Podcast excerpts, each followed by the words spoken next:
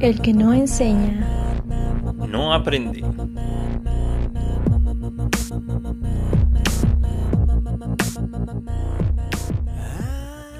Bienvenidos sean todos y todas nuevamente a este espacio. Soy Air Vázquez Cruz y el día de hoy les presentaré una charla que tuve con una amiga maestra y algunos alumnos del nivel de bachillerato.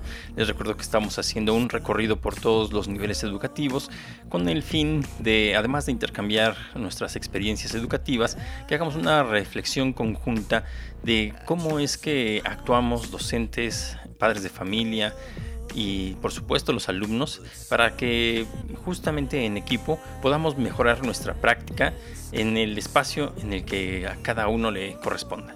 Bueno, pues sin más, los dejo con esta charla. Deseo que todos aquellos que lo escuchen la disfruten tanto como yo. Y pues adelante, vamos a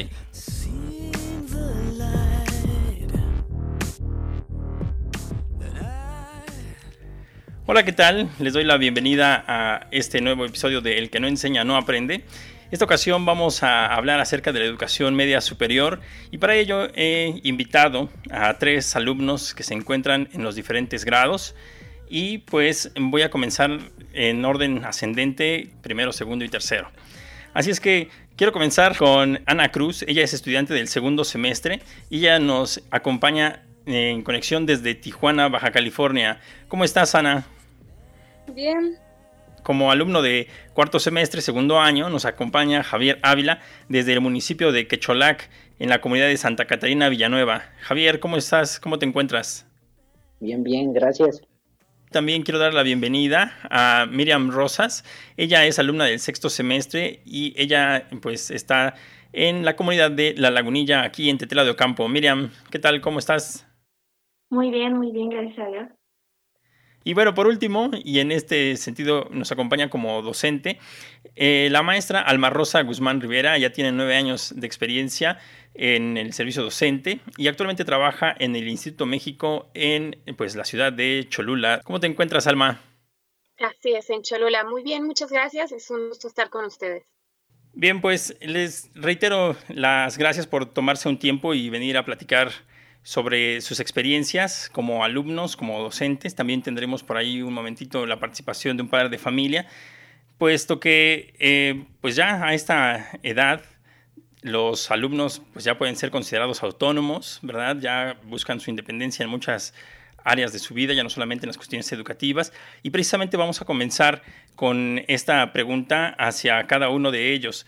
Eh, Ana, tú que eres la más chica en este sentido, la que vas en los primeros grados de, bachillerato, quisiera preguntarte precisamente esto. ¿Qué tanta independencia eh, pues tú aprecias tener en las decisiones, al menos en, en, tu vida académica? Ponía yo un ejemplo en el sentido de tan solo el hecho de haber elegido una escuela. ¿Fuiste tú quien eligió en dónde estudiar o fueron tus papás? Fui, fui yo. De hecho, ya la mayoría de las decisiones son tomadas por mí, aunque al final son consultadas con mis padres para así tomar la mejor decisión sobre mis estudios. Y también respecto a la carrera que, que pudieras estudiar, me imagino que pasa por un proceso similar en el que nos has dicho ahora, tú eres la que eh, toma esa decisión y después la plática con ellos, ¿no? A pesar de que estás en primer grado, me imagino que ya visualizaste qué va a ser de ti en, en ese futuro eh, académico. Sí, ya me visualicé en unos años, ya tengo un plan para mí. Ok, en un momento más vamos a platicar ahí con tu, con tu mamá o con tu papá, a ver qué nos dice al respecto.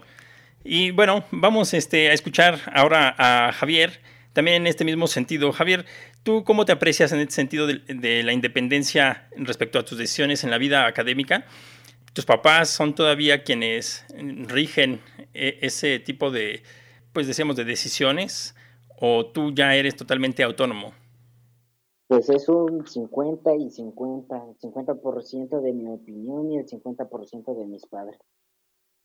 Respecto a la escuela en la que actualmente asistes o en la que actualmente tomas tus cursos, eh, ¿cómo, fue, ¿Cómo fue ese proceso? ¿Todavía te tocó a ti eh, obedecer pues el que ellos hayan dicho te toca ir ahí? Este, no. Bueno, yo lo escogí porque pues se me hizo más cerca y pues mejor. Y en tu caso, Miri, eh, también en este mismo sentido, ¿cómo aprecias tú la independencia que tienes en las cuestiones académicas? Pues en la cuestión de mis padres eligieron, intercedieron para elegir la escuela, pues prácticamente yo, yo sigo siendo menor pero pues ellos optaron por estudiar en el bachillerato digital y pues en la elección de alguna carrera creo que ya sería yo la que optaría por elegir cuál. Ok, muy bien. Alma, a lo mejor no son las únicas decisiones, estas las que les acabo de plantear a los chicos eh, que dependen únicamente de ellos. Eh, tú como, como docente también de educación media superior, independientemente de qué asignatura estés impartiendo actualmente, ¿consideras que es necesaria la supervisión parental en los alumnos de este nivel educativo? Definitivamente sí, y quizás esto eh, sea un poco contradictorio con lo que los chicos acaban de comentar, pero me parece que hay al menos tres factores determinantes para decidir a qué escuela asistir. Uno de ellos es definitivamente la opinión del estudiante, otro es la cuestión económica y finalmente pues la decisión de los papás. Creo que por partes equitativas, estos tres factores determinan el lugar en el que se estudia. Bueno, eh, sector público. Claro, yo, yo, me imagino, eh, por ejemplo, tú que pues manifiestas estar trabajando en una escuela particular, sí, sí se encuentra otro tipo de contexto en el cual los alumnos pues también eh, quizás, mencionabas el aspecto económico, los limita, ¿no? Yo al menos eso es lo que visualizo. En el caso en el que yo laboro también en bachillerato, creo que el contexto me ha permitido ver que pues la gente que vive ahí alrededor no tiene como tantísimas opciones como los alumnos que viven quizás en, en, la ciudad, en la cual pues justamente ellos podrían decir, a ver, quiero ir a tal escuela, sino que se van reduciendo sus opciones y a final de cuentas pues también acaban, de, acaban por elegir la escuela que les quede más cercana. Pero en el caso de, de, los alumnos, quizás muchos de los que tú, los que tú tienes, obedezcan esa decisión de los padres de familia para decirles a esa escuela, puesto que tiene más prestigio. ¿No crees? ¿No coincides con lo que digo? Definitivamente estoy de acuerdo. De hecho, el colegio, el IMEX es un colegio de tradición, es una escuela católica y gran parte, el 50% o más de los estudiantes eh, pertenecen a familias que han estado en el colegio por generaciones, incluso desde la fundación del colegio hace 45 años hasta la fecha. Y sí, sí, aparentemente en la ciudad se tienen más opciones, ¿no? el mercado es más amplio, hay más escuelas a las que se podría o se podría, se podría tener acceso. Sin embargo, la tradición, la distancia, como tú lo comentabas, son factores que influyen en finalmente a qué escuela se asiste. A ver, vamos a dar un otro repaso con, con Ana, con Javier y con, y con Miriam. Ana, si tú tuvieras la posibilidad en este momento de cambiarte de escuela, eh, ¿lo harías? no, no lo haría.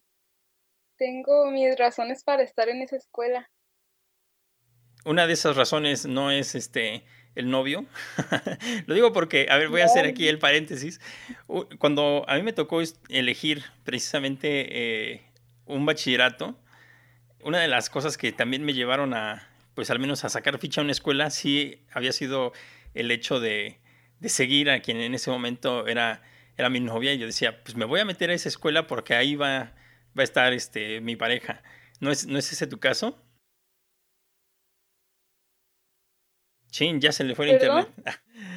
Digo, no, este, ¿cuál es la razón, decías, para permanecer en esa escuela y no cambiarte? Eh, la ubicación y la carrera. Ok, ok, muy bien. Bueno, ya no vamos a entrar en polémica porque si no, ratito nos vas a acusar con tus papás. Javier, y en tu caso, si tuvieras el chance de cambiarte eh, actualmente de escuela, ¿lo harías? No. ¿Alguna razón en particular también por la cual eh, permanecer en esa escuela en la que actualmente estás? Pues porque ya voy avanzado y cambiarme sería un problema. A lo mejor te rompería el ritmo de en la que estás este, llevando a cabo tus actividades, ¿no? Sí. Muy bien.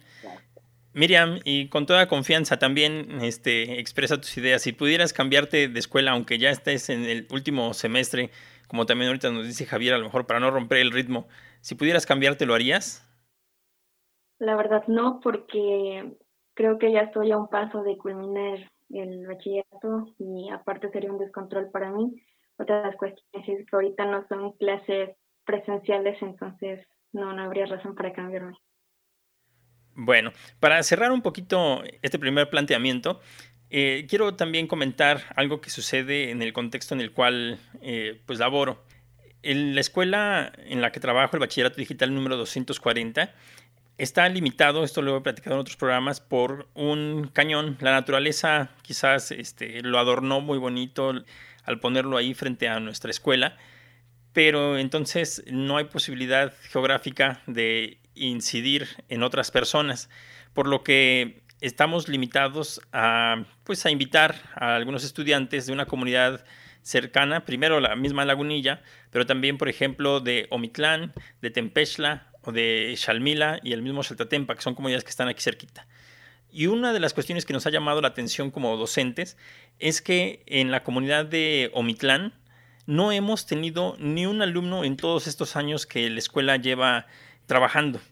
Y una de las razones que nos han dado los chicos de esa comunidad, a pesar de que estamos más cerca de, de ellos, es que precisamente sus hermanos, sus primos y sus familiares en general, pues siempre han ido al bachillerato que se encuentra en la comunidad de Xaltatempa. Entonces, eh, hay una gran variedad de situaciones que ojalá y que los chicos mismos sean quienes tomen esta decisión y no pues sea por esta presión que ejercen, sobre todo decíamos, padres de familia. Y Alma, déjame también comentarte esta situación antes de darle eh, paso a, los otros, a los otros planteamientos. Pero no sé si te has encontrado con chicos que también en esta misma cuestión de independencia en sus decisiones académicas te hayan dicho pues que van a dejar de estudiar, eh, sobre todo en este nivel, el de, el de bachillerato, por una decisión justamente suya y los padres de familia la respeten. ¿No te has encontrado casos así? Sí, sí he llegado a encontrar sobre todo mujeres que deciden hacer una pausa en sus estudios de educación media superior, ya sea por cuestiones económicas, pueden seguir costeando la colegiatura y entonces deben aportar eh, trabajando durante un año o cambiarse, mudarse a colegios con colegiaturas más bajas. Y también hay muchas ocasiones en las que hacen una pausa para viajar al extranjero, para hacer un intercambio estudiantil que no, que no será revalidado por la SEP. Entonces, hacen una pausa, van y vuelven a donde se quedaron. Ok, mira qué interesante. Yo eh, también de este lado, de, este, decíamos de la lagunilla, sí me he encontrado con varios casos, tanto de chicos y chicas, que al terminar la secundaria, eh, pues vamos a visitarlos también por ahí en, el programa de inscripciones abiertas la temporada pasada. Eh, hablábamos acerca de que hay chicos que al terminar la secundaria deciden ya no ingresar al, al bachillerato. Y eso que estamos hablando de una institución pública y que la parte económica, o al menos lo que tiene que ver con las colegiaturas, no, no sería eh, ese factor que tú nos comentas. Pero bueno, vamos a dar nuevamente voz a los chicos que nos hablen un poquito acerca pues, de estas actividades que, que llevan a cabo en su escuela. Ya nos decía Javier y la misma eh, Miriam que pues ya tienen ritmo, ya están justamente adelantados y pues quiero plantearles a los tres por turnos esta pregunta.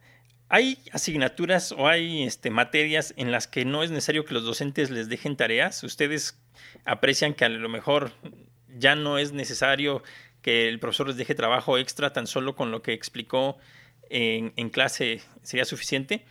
Quisiera yo escucharte primero a ti, este, por favor, Ana. Ah, no, pero más sin embargo, este, contamos con, no contamos con algunos maestros y en esas asignaturas la mayoría de los alumnos somos pasados con una calificación favorable hacia nosotros. A ver si entendí bien. ¿Está en tu carga de materias una asignatura, pero no tienes maestro para, para ella? Sí, de hecho son dos. ¿Son materias que consideras que son importantes? Son química y no me acuerdo de la otra. Ok, pero de las materias entonces que sí tienes docente, eh, ¿hay alguna en la que tú digas, profe, no me deje tarea, con lo que usted me explica es más que suficiente? Con lo de educación física es la única. Muy bien. Ya también tuvimos un programa en el que hablamos acerca de educación física, a lo mejor en el nivel de, de kinder y, primaria, y decía un maestro, las actividades que se les dejen, háganlas, por favor, ¿no?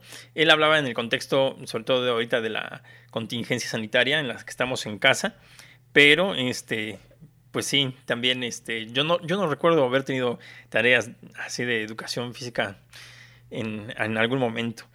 A ver, y en tu caso, Javier, ¿tú identificas alguna materia o alguna asignatura en la que dices, no me dejen tarea, por favor? Ya entendí con lo que me explicaron aquí en, dentro de la clase. Este, no, yo digo que es bueno que dejen tarea para así poder plasmar lo que ya me enseñaron, plasmar lo que ya aprendí en la tarea y quedar un poco más claro las cosas. Bueno, esa sería mi opinión. Eso muy bien. Entonces me dejas, me dejas ver que es un alumno participativo, comprometido. Y vamos a escuchar ahora a Miriam cuál es su perspectiva respecto a esto. ¿Hay materias, Miriam, que tú consideras que no es necesario que te dejen tarea? Pues creo que sí, sí es necesario que, que tengamos tareas, actividades para pues poder ejercer algún conocimiento o para aprender, ya que a veces no todos tenemos la capacidad de aprender rápido, pero pues creo que sí es necesario las actividades para poder echar un repaso. En el programa anterior eh, que hablábamos con los chicos de secundaria, precisamente eh, alguien rescató un comentario de otro episodio, por lo que los invito a que escuchen toda la temporada completa. Pero eh, decían, hay maestros que se emocionan dejando tarea como si fuera la única materia que, que tuviéramos. Bueno, a ver, Alma, tú como maestra, en este sentido, ¿qué, qué asignaturas son las que actualmente estás impartiendo? déjame hacer un paréntesis por lo que comentaste antes. Yo soy tutora de, de un grupo que comentan exactamente lo mismo, ¿no? Cada profesor, el 90%, cree que solo atendemos su materia y nos deja suficiente tarea como para toda la tarde. Esto, esto es muy común. Sin embargo, en defensa de los profesores, el tiempo que tenemos frente a grupo, el tiempo efectivo es tan poco que es necesario dejar estas tareas para que cada quien o en trabajo colaborativo realicen en otro momento y que se refuercen los conocimientos, como decía Miriam, como también mencionaba Javier. Es tiempo muy valioso porque sin la guía tan cercana del profesor diciéndoles cuál es el paso siguiente, se fomenta el trabajo autónomo. De esta forma estamos contribuyendo a reforzar los conocimientos teóricos que se pudieran haber adquirido en clase a trabajar en trabajo colaborativo, si es que así fuera el caso, y a trabajar de forma autónoma. Y te preguntaba yo también, ¿qué asignaturas actualmente están a tu encargo? Ay, sí, disculpa. Este, mi materia, solo imparto una materia actualmente, se llama Tecnologías de la Información o Habilidades Digitales. Y tú, este, también precisamente, me imagino que las tareas que eh, que les dejas a tus estudiantes son con el, tienen la finalidad de que pongan en práctica eh, o que realicen ejercicios eh, relacionados con, con lo que vieron en clase, ¿no? Sí, así es. La verdad es que con la pandemia mis tareas tienen mucho menos sentido porque es el ejercicio diario, todos los días, todos los días se hace algo que tenga que ver con las tecnologías de la información, que está reforzando sus habilidades digitales, pero siempre ese es el objetivo, practicar.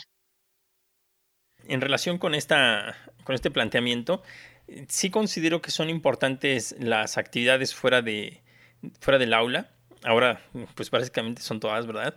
pero eh, creo que le estoy dando mayor importancia a las cuestiones de reflexión. Eh, yo imparto asignaturas que tienen que ver con el área de comunicación y que quizás la que más eh, implique poner en práctica, así como ejercicios, es la asignatura de inglés, que también está a mi encargo.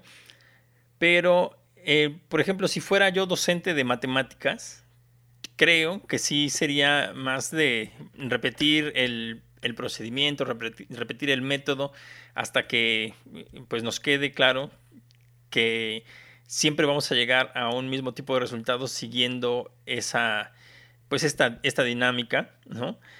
Y creo precisamente que por esas diferencias que existen entre las asignaturas, eh, pues ahorita a mí me pues vería quizás ventaja en mis alumnos el hecho de que reflexionaran y que analizaran para qué les va a servir o para qué les va a ser útil lo que platicamos en torno a, las, a las, clases.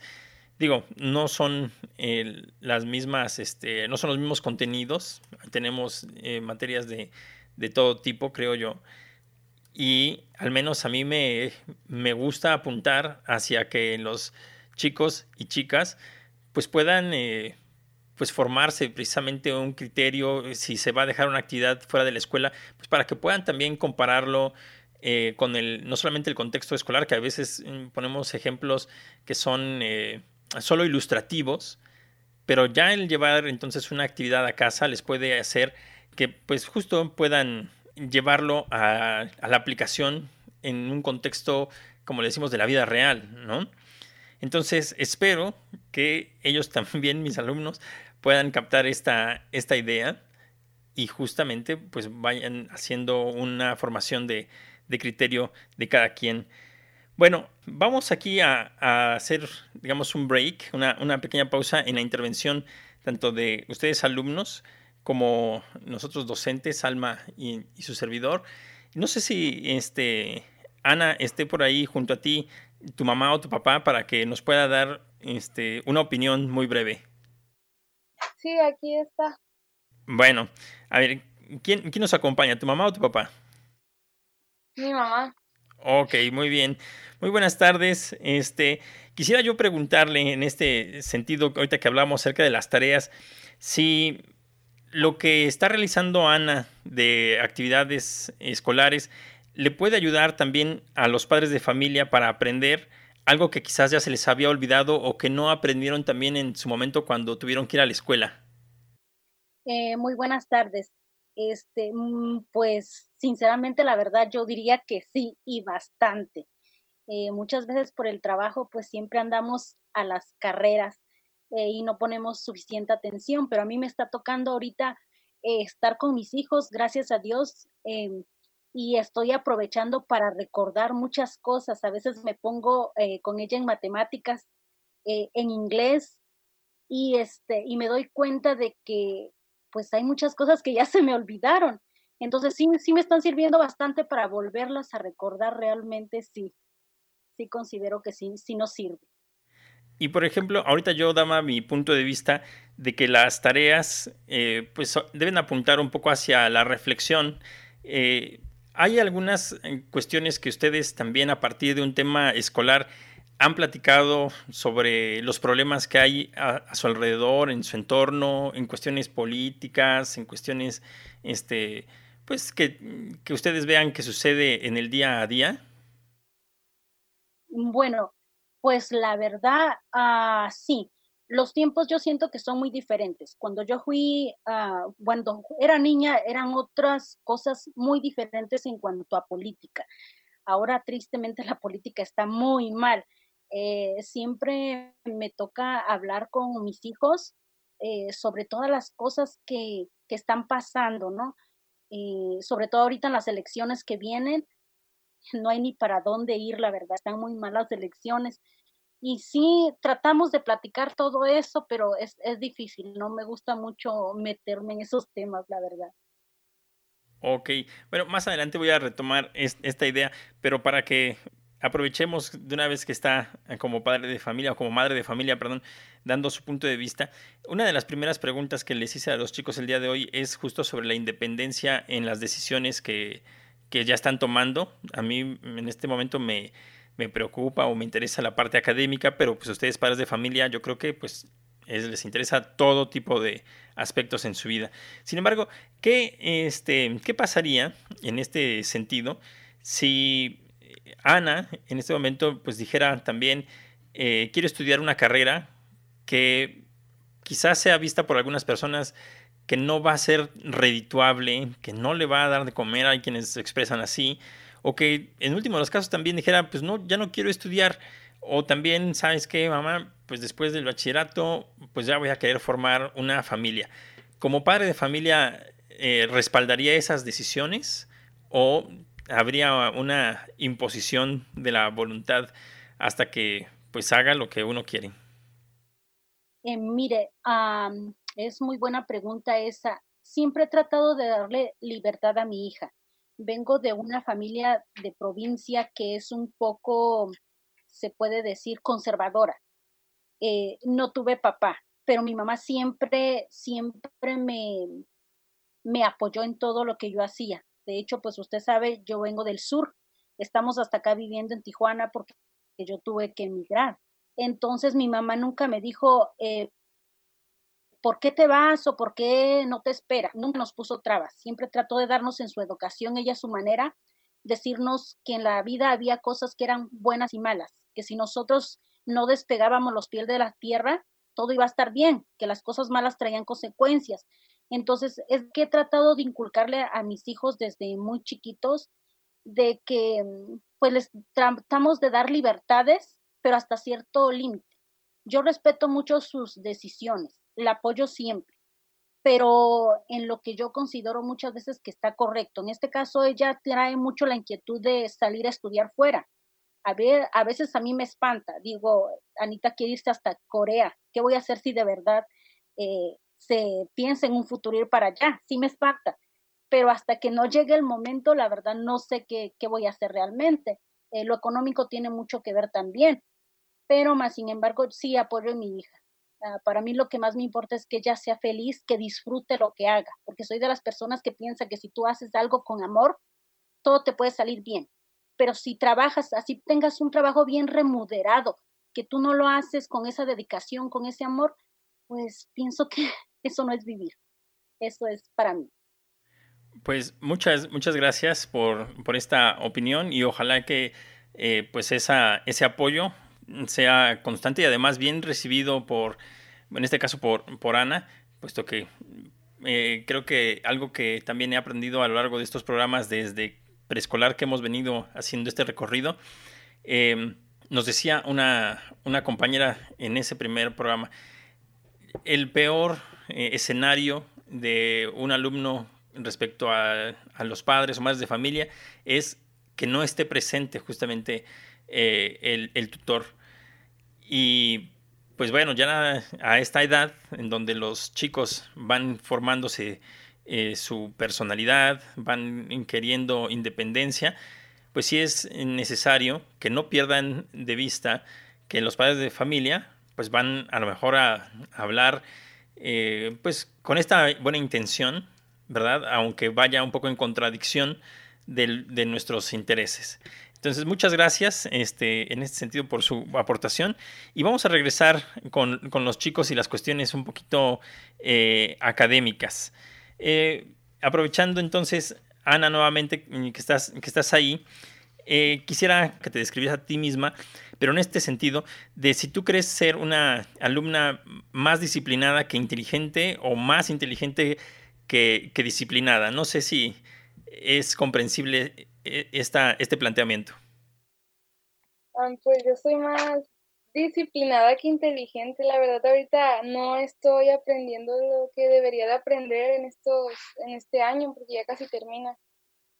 Pero entonces, ¿consideras tú que el hecho de ser constante en la escuela, de quizás no brincarte las clases que están programadas, de cumplir con las, con las tareas, aunque dices tú no comprendas este, todo lo que se está explicando, eso, eh, pues no solamente en este momento, sino también en, en tus antecedentes escolares, también te pueden definir?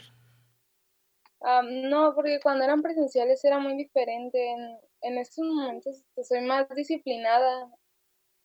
Ok, muy bien. Y Javier, ¿cómo es tu caso? ¿Tú este, puedes decir lo mismo, que eres muy disciplinado o que a lo mejor este, eres más, más inteligente y aunque no presentes algunas tareas en el examen vas a sacar 10? Este, yo soy un 50% disciplinado y inteligente, otro 50% para ser un estudiante normal. Bueno, así me describo yo. Eso, a, mí se, hasta estoy pensando que has de ser del signo Libra. También hace un ratito nos decías 50 y 50. Vas muy este, equilibrado en, en estas cuestiones.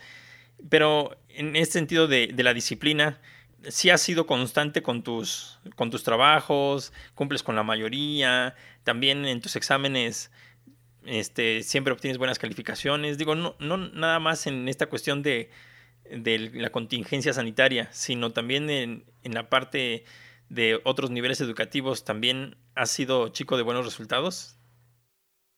Sí, más o menos. Muy bien.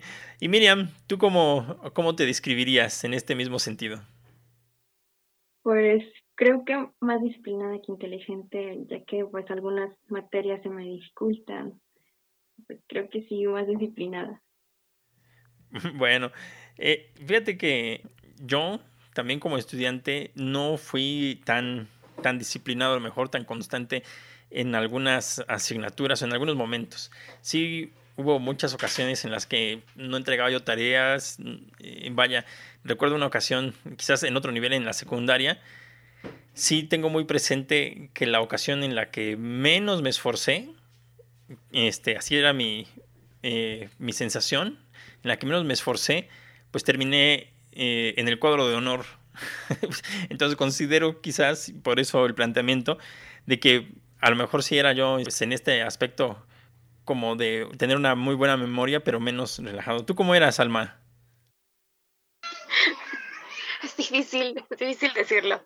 Eh, yo creo que era más disciplinada, eh, aunque la verdad es que en muchas materias sí lo dejaba a mi, a mi suerte y a la inteligencia, sobre todo en las que no me gustaban tanto, ¿no?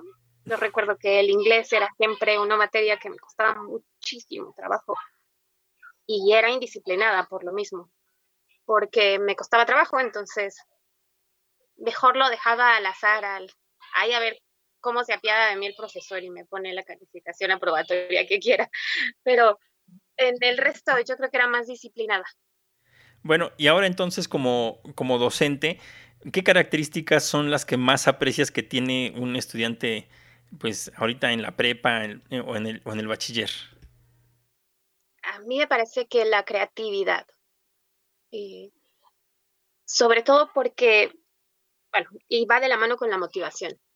Un alumno que está motivado es creativo en el momento de practicar o de reflexionar o de elaborar las tareas y los proyectos. Incluso es un alumno que te reta en clases a aprender más y a dar más de ti como profesor. Eh, esa combinación de creatividad con motivación es a la vez motivante para el profesor. Creo que es explosiva. Claro que sí. ¿Sabes qué? Coincido mucho con, contigo y creo yo que una de las características que más aprecio en, los estudiantes y verdad me gustaría que hubiera más alumnos preguntones. De verdad, creo que dijiste el hecho de que el alumno Mm, te signifique un reto, no como una confrontación, sino para que también tú mismo puedas tener esta posibilidad de, pues eso, ¿no? De demostrar las aplicaciones que tiene tu área, pues en la cual estás impartiendo la asignatura. O, pues bueno, eh, decía yo también respecto al proceso reflexivo, creo que un alumno que es callado en clase, que no, este, que no quiere indagar más o que no mm, se interesa por, por aprender lo que uno como docente le, ofrece, pues sí no está a lo mejor eh, aprovechando todo ese potencial que como persona o como ser humano tiene, ¿no? Aprovecho aquí para recomendarles una canción de Silvio Rodríguez, es un cantautor cubano ya de muchos años, aún, aún está vivo. La canción se llama El escaramujo y que precisamente eh, en una de sus partes dice que él vive para preguntar.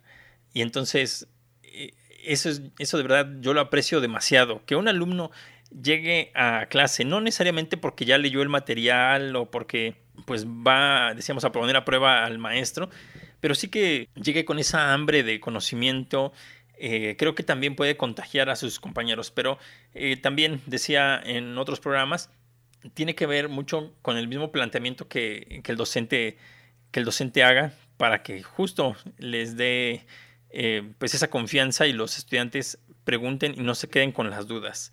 Entonces, pues bueno, esperemos que tanto Ana como Javier como Miriam siempre estén en clase preguntando. Si pasa así, Ana, ¿tú preguntas a tus maestros las dudas que tienes? Creo que Ana se desconectó. Bueno, veamos entonces el caso de, de, Javier. Javier, tú, este, cuando tienes dudas, ¿sí consultas a tu profesor? ¿Sí le preguntas un poco más acerca de los temas? Sí, pero casi no, porque sí, sí, se me da eso de entender el 50% que nos decías. y tú, Miriam, ¿cómo, ¿cómo te sientes en ese sentido con la confianza para presentar tus dudas a tus maestros? Pues a veces, porque a veces me, da pena. Ok, pues afuera, hay que sacudirla. Y este, ya, ya que está aquí nuevamente Ana, les preguntaba yo, Ana, ¿tú cuando tienes dudas, este, sí recurres a tus maestros para que las aclaren? No, me daba mucha pena. Híjole, pues, pues bueno, eh, decía junto con, junto con Alma, e, es una situación que, que se aprecia para que ustedes eh, puedan tener, em, pues de parte también del docente, mucha más, este, no solamente información, sino también pueden llegar a, apasionarse de, de, esas asignaturas. Así que les invito, en términos generales, Ana, Javier y, Miriam, que, que, no se sientan cohibidos y que pues atrevan, escuchen ahora esta, esta postura de los docentes de que es lo que necesitamos también de parte de, de ustedes como, como alumnos. A ver, vamos a pasar eh, a otro planteamiento para, este, para dejar este asunto en paz. Decía hace un momento con, este, con la mamá de, de Ana que si hay algunas cuestiones escolares que llegan a la casa para, pues también platicar, para contextualizarlas. Y me gustaría eh, saber si ustedes tienen algún otro interés de fuera del contexto escolar que se relacione quizás con algunos problemas sociales, con algunos problemas políticos, ambientales, es decir, no solamente los, los temas de la escuela, ¿Hay algo que te llame a ti la atención, este, Ana, fuera de esto, de que estamos hablando de, las cuestiones académicas? Sí, me interesa el de el ambiente. Últimamente hemos estado experimentando cambios climáticos que nunca se han visto en el planeta y eso me ha impulsado a investigar sobre ello. Así es. Eh, ¿Tú, Javier, tienes algún interés que no sea estrictamente académico y que te haya estado preocupando? Sí, los problemas sociales. En la zona en la, en la que vives, déjame aventurarme, ¿ha, habido problemas este, sociales justamente derivados quizás por este, la, la venta de combustible ilegal? Eh, sí, se daba ese problema, pero, pero ya no tanto. ¿O cuáles problemas sociales son quizás los que más te llaman la atención? Los problemas como las religiones o grupos, grupos de personas que tratan de ser superiores a las demás, como la religión. Y Miriam, en tu caso, ¿cuál sería ese interés fuera del contexto escolar pues que tienes? Eh, pues sería ambientales, ya que pues veo las problemáticas, todo lo que está sucediendo, todos los cambios, en cuestión de movilidad, veo que la tala de árboles es muy desmoderada, al igual que la quema de basura y la tira de basura. Entonces, pues sí, a mí me interesaría sobre ese tema. Ok. ¿Tú crees, Alma, que esto que están platicando los chicos eh, está justo alejado de, de las cosas que en la escuela también se tienen que abordar? No, definitivamente no.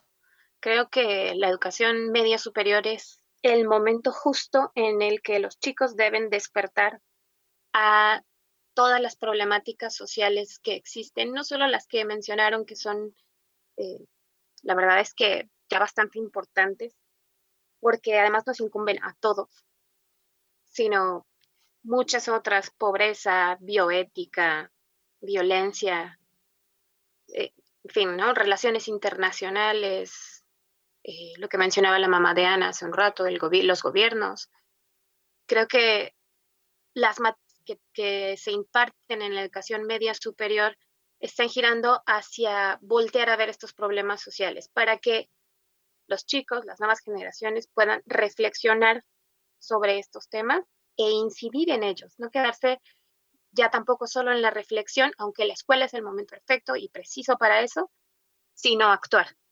Precisamente esta cuestión de la acción es lo que pues nos puede llevar a nosotros como, como docentes, insisto, dentro de cada campo disciplinar que nos, que nos toque eh, pues compartir con los alumnos, eh, la perspectiva justamente lúdica, no tanto ya como, como el juego, pero también está este otro concepto que cada vez escucho más, que es la gamificación, respecto a que hay muchas cuestiones que a partir quizás de que se trate de hacer atractivo para el estudiante, lo lleve a la práctica, decías tú, a la acción, pues de, de tomar precisamente conciencia de las cosas que, que nos perjudican como, como sociedad si tienen utilidad, entonces crees el hecho de que se le dé esa perspectiva para que los chicos se vayan preocupando más por los problemas sociales? Sí, sí, definitivamente. Y creo que se deben aprovechar los espacios de materias extracurriculares, o más de los espacios extracurriculares, para continuar en la incidencia y precisamente desfragmentar el conocimiento. El conocimiento, eh, como ahora es la tendencia en la educación media superior, no está ya dividido en materias, sino en campos disciplinares. La tendencia es llegar a una interdisciplinaridad, porque borrar las barreras entre las materias es proceso largo. Sin embargo, debería ser nuestro objetivo. A veces eh, me pongo a pensar en cómo los grandes genios del pasado aprendían y la verdad es que no se desarrollaban en materias separadas, sino veían el conocimiento de una forma integral.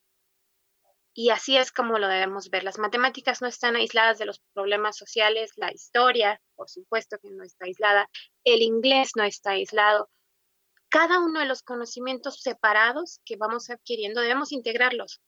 Los chicos deben aprender a integrarlos. A veces, eh, te voy a explicar un caso concreto, en la escuela se organiza una actividad que se llama Modelo de Naciones Unidas es un evento en el que los chicos toman el papel de algún país como delegados de algún país para discutir sobre problemáticas internacionales como si estuvieran en las Naciones Unidas.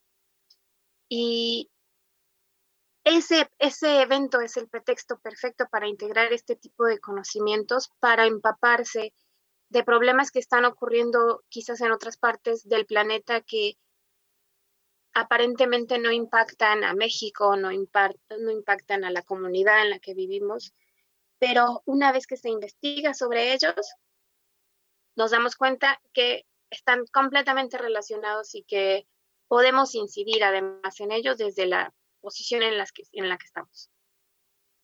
Ok, muchas gracias, Salma. Y pues bueno, vamos a ir este, llegando a la parte final de esta, de esta plática. Siempre, bueno, he mencionado constantemente que no es suficiente el tiempo que le, que le dedicamos a hablar también de todos los aspectos que pueden ser interesantes de los diferentes niveles de los que hemos hablado. Pero bueno, eh, quisiera yo eh, que cada quien de ustedes, Ana, Javier y, Miriam, me dieran una opinión respecto a otros eh, compañeros quizás suyos que tengan planes a, futuro. En particular, Ana, quisiera yo que me dieras tu opinión acerca de las personas que estudiarán una carrera universitaria al término de, su bachiller? opino que a largo plazo tendrán, obtendrán mejores oportunidades en el ámbito laboral o profesional. Javier, ¿cuál sería tu opinión respecto a los compañeros quizás tuyos u otros estudiantes de bachillerato que al término de, de estos estudios quieran pues dedicarse a trabajar, que se quieran integrar al campo laboral? Pues que van a ser más autosuficientes y pues van a entrar a un mundo diferente y lleno de oportunidades.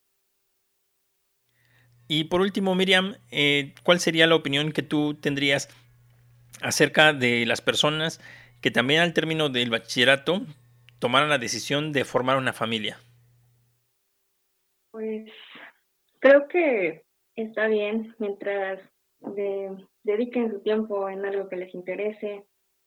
Pues creo que todo está bien mientras que no hagan o se dediquen a otras cosas que, que perjudiquen a la sociedad. Creo que, que está bien. Yo lo veo de esa manera. Bueno, ¿Y cuáles serían las perspectivas que, tienen cada uno de ustedes? Ana, ¿tú qué vas a hacer al término del bachillerato? Eh, este, pienso iniciar mi carrera universitaria y posteriormente conseguir un trabajo que se ajuste al horario de mi carrera. Ok. En tu caso, Javier, una vez que termines el bachillerato, ¿qué tipo de planes tienes? continuar con mis estudios universitarios y ser más autosuficiente y ser reconocido en la sociedad. Ándale, por ahí, presidente municipal de Quecholac. y en tu caso, Miriam, ¿cuáles serían los planes eh, que tienes para el término de tu bachillerato? Pues estudiar, eh, ya que siempre de pequeña he tenido ese anhelo de poder estudiar, eh, al igual lo de belleza. Igual me gustaría eh, estudiar la carrera de psicología, ya que ese es un anhelo que siempre he tenido desde pequeña, poder superarme, de ser mejor que, que los demás. Muy bien.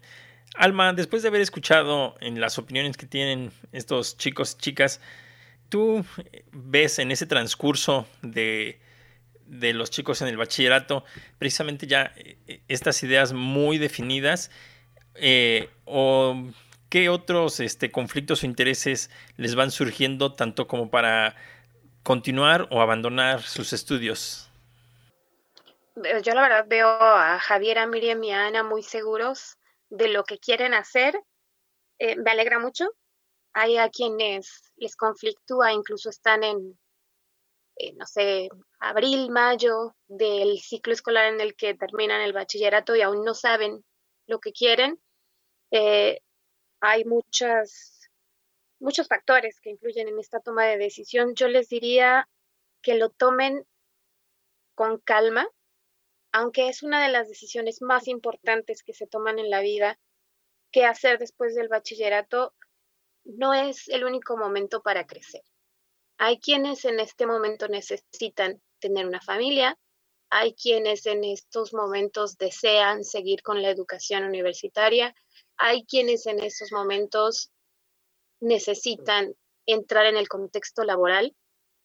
Yo les diría que crecer y aprender es continuo. Entonces, no, no comenzar la vida universitaria inmediatamente después de terminar el bachillerato no es el fin del mundo, se puede hacer más adelante. No tener una familia después de terminar el bachillerato tampoco es el fin del mundo, también se puede hacer más adelante. Eh, a veces es necesario combinar actividades, ser papá, ser parte de una familia, ser esposa, ser esposo, trabajar, eh, a veces también asistir a la universidad siempre y cuando estén motivados para hacerlo, se puede hacer y a seguir adelante. El asunto es siempre pensar en, uno mismo, en la familia y seguir creciendo. Muchas gracias. bueno, mi, mi, perspectiva respecto a esta, este planteamiento que te hice y escuchando también eh, sus opiniones, son porque también he escuchado durante pues estos últimos años algunos chicos que dudan precisamente sobre lo que quieren hacer, eh, no a futuro, sino con su presente.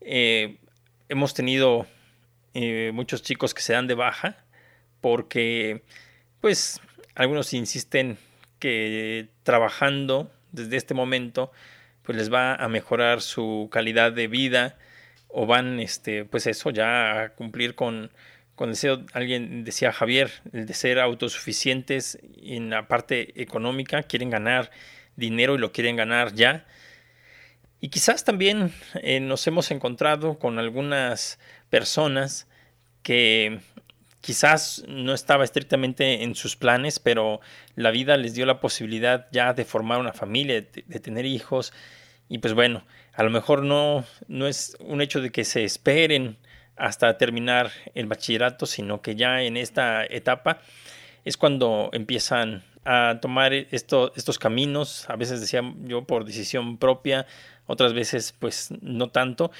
pero eh, para mí esto sí representa un conflicto, quizás estrictamente en la parte académica, sí nos preocupan las bajas, las deserciones y tratamos de eh, pues darles ese consejo, esa recomendación de que pudieran continuar con, sus estudios, primero el bachillerato y posteriormente universitarios. Eh, yo creo que en medio de todo esto, el conflicto que más, eh, pues justamente puede eh, resaltar es el hecho de que debatimos eh, de manera implícita las cuestiones de lo que es la verdad, de lo que es la realidad, y pues cada uno precisamente mm, defiende esa, esa situación. Hay algunos que dicen, pues la, la, realidad está muy canija y por eso es que decido ponerme a trabajar. O la realidad también para mí es que estoy muy enamorado, muy enamorada y por eso es que pues, voy a formar quizás una familia. Habrá otros este, que también puedan dar otras opiniones o tengan otros contextos. Pero para mí, yo creo que en este momento de el paso por la educación media superior, el conflicto principal es ese, el debate sobre la verdad que cada uno observe. Pues bueno, quiero agradecerles a, todos ustedes, a, Ana, hasta Tijuana, a Javier, en Quecholac y Miriam aquí en Tetela do Campo, y también a ti, Alma, en, la ciudad de Puebla por venir a platicar el día de hoy y expresar sus experiencias. Pero pues antes de despedirnos quisiera yo pedirles un último comentario. No sé si se haya quedado por ahí alguna idea sin, sin exponer. Así es que, Ana, de despedida, ¿algún comentario final? no, no tengo.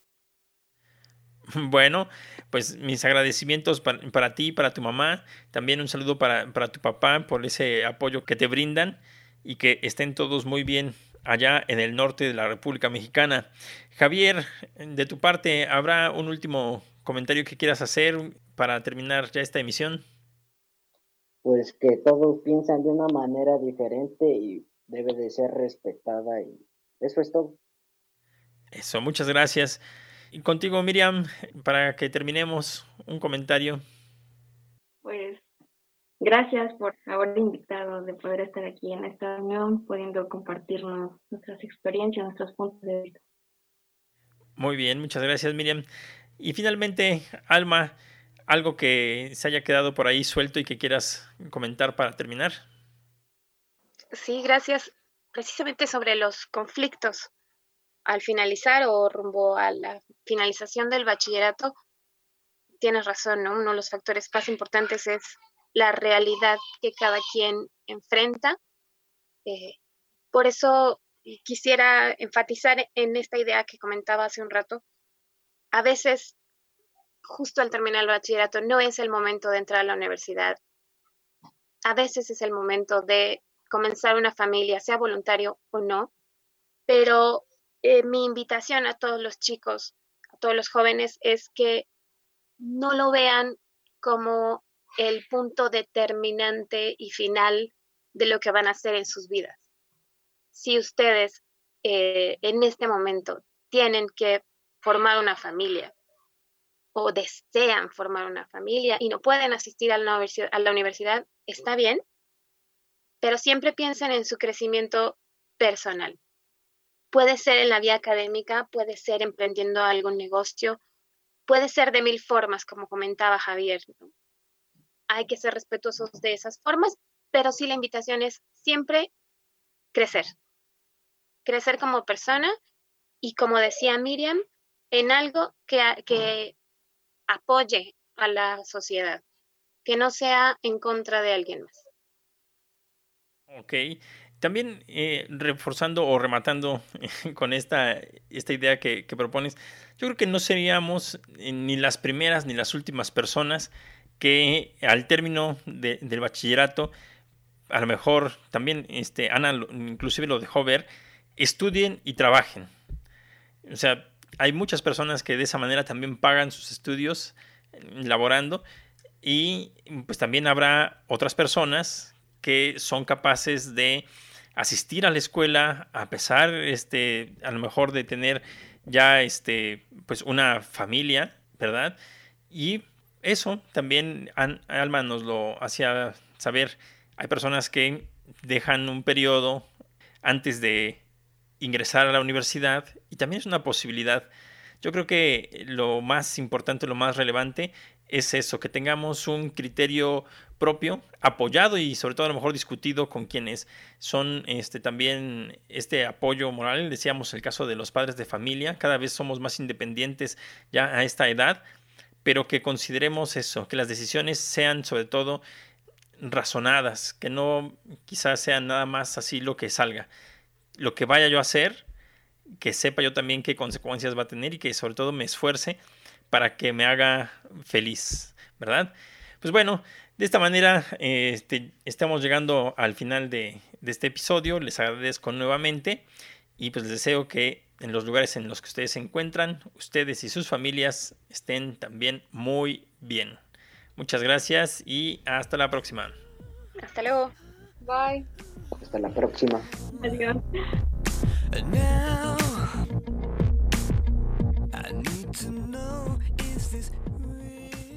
Libro de las Preguntas, de Pablo Neruda. Dime, ¿la rosa está desnuda o solo tiene ese vestido? ¿Por qué los árboles esconden el esplendor de sus raíces? ¿Quién oye los remordimientos del automóvil criminal? ¿Hay algo más triste en el mundo que un tren inmóvil en la lluvia? ¿Es paz la paz de la paloma?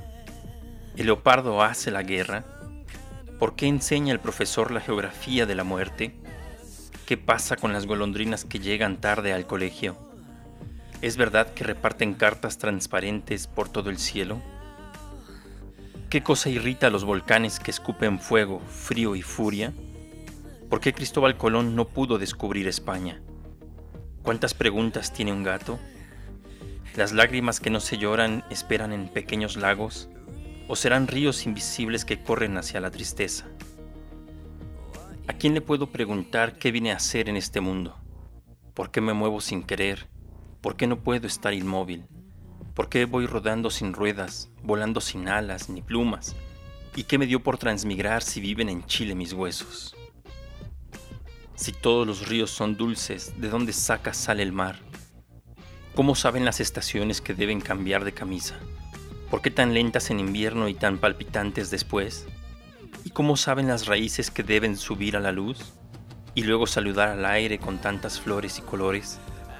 Siempre es la misma primavera la que repite su papel. Después de escuchar estas preguntas de Pablo Neruda y también después de lo que comentamos con los chicos de nivel bachillerato, pues solo me queda de verdad hacer una amplia recomendación, sobre todo para los jóvenes estudiantes de este nivel educativo no se queden con dudas, de verdad, así como lo expresamos Alma y yo, eh, el hecho de que tengamos estudiantes con ganas de aprender, con hambre precisamente de sabiduría, nos va también a los docentes permitir potencializar tanto su papel de estudiantes como de nosotros de docentes. Y pues también ustedes, compañeros maestros, este es un ejercicio reflexivo en el que yo mismo pues me planteo qué estoy haciendo bien y qué todavía puedo mejorar para que infunda primero confianza en los estudiantes y que les dé a ellos esa confianza para poder manifestar no solo las dudas en cuanto a lo que no entienden, sino a querer aprender más. Con esto me voy a despedir el día de hoy, les mando un saludo y espero tenerlos también en la siguiente emisión. Soy Jerry Vázquez Cruz desde Tetelado Campo, hasta luego.